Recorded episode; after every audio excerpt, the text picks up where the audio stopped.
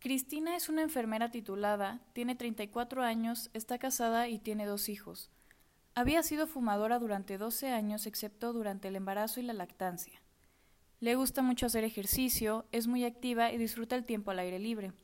Actualmente trabaja en un departamento de salud local en el área de vacunas, enfermedades contagiosas y enfermedades que se pueden prevenir mediante vacunación.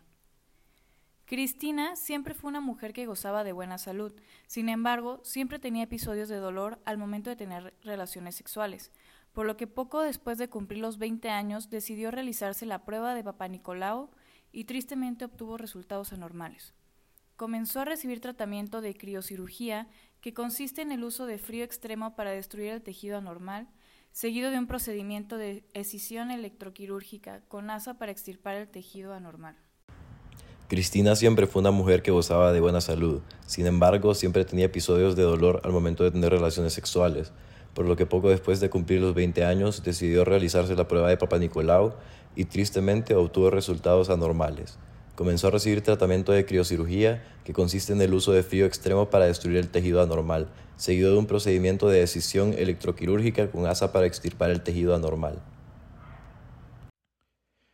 Para entender bien el caso de Cristina, hay que entender cómo funciona el virus del papiloma humano. Los papilomavirus constituyen un grupo de virus de tipo ADN sin envoltura que mayoritariamente inducen papilomas o verrugas benignas. Sin embargo, los tipos de VPH tienen potenciales oncógenos distintos. Las infecciones por los BPH11 se registran habitualmente en lesiones intraepiteliales benignas o de bajo grado. En cambio, el BPH16 es considerado de alto riesgo biológico pues está relacionado con el cáncer cervicouterino.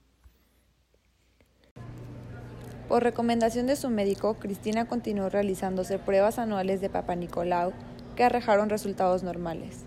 Desafortunadamente, debido a que no contaba con un seguro médico, se las dejó de realizar por casi dos años.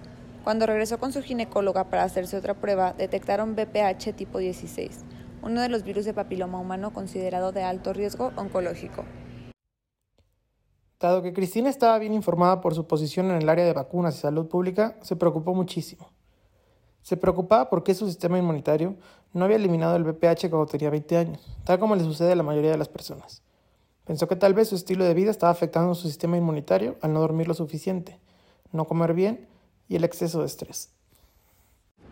Su médico decidió hacer una colposcopia para asegurar que no hubieran otras anormalidades. Durante este procedimiento su doctora le dijo, bueno, no veo nada normal, pero de todas maneras voy a tomar una muestra ya que estoy aquí. Después, Cristina recibió la llamada de su doctora con los resultados de patología y citología y le comentó, Debo admitir que realmente me sorprendió ver esto en mi escritorio hoy, pero encontramos cáncer. Cristina sintió que su vida se detenía abruptamente y se sintió desolada. Afortunadamente, Cristina fue remitida a un oncólogo para iniciar un proceso que terminaría en una esterectomía radical debido a un cáncer en estadio cero. Aunque no todo eran buenas noticias. Este proceso implicó periodos de agonía esperando los resultados de diferentes informes patológicos durante este proceso. Cristina se sentía desesperada por las consecuencias de esto en su vida personal y sobre todo su matrimonio, quien desconocía todo sobre el BPH. El marido de Cristina se interesó en el asunto y comenzó a investigar, por lo que se percató que en realidad el BPH es muy común y que es posible ser portador del virus asintomático durante muchos años. Gracias a eso, Cristina entendió lo común que es el BPH y aprendió a vivir con eso. Cristina, como profesional de la salud y enfermera que es, ahora tiene una fuente muy personal de experiencia referente a todas las enfermedades que pueden prevenirse con vacunas.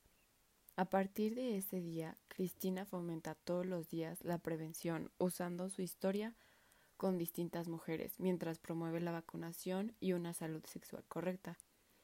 Siempre hace énfasis en los mitos en torno a la vacuna, ya que mucha gente cree que por no tener una vida sexual activa no es necesario contarlo. Sin embargo, ha aprendido la alta prevalencia de este virus.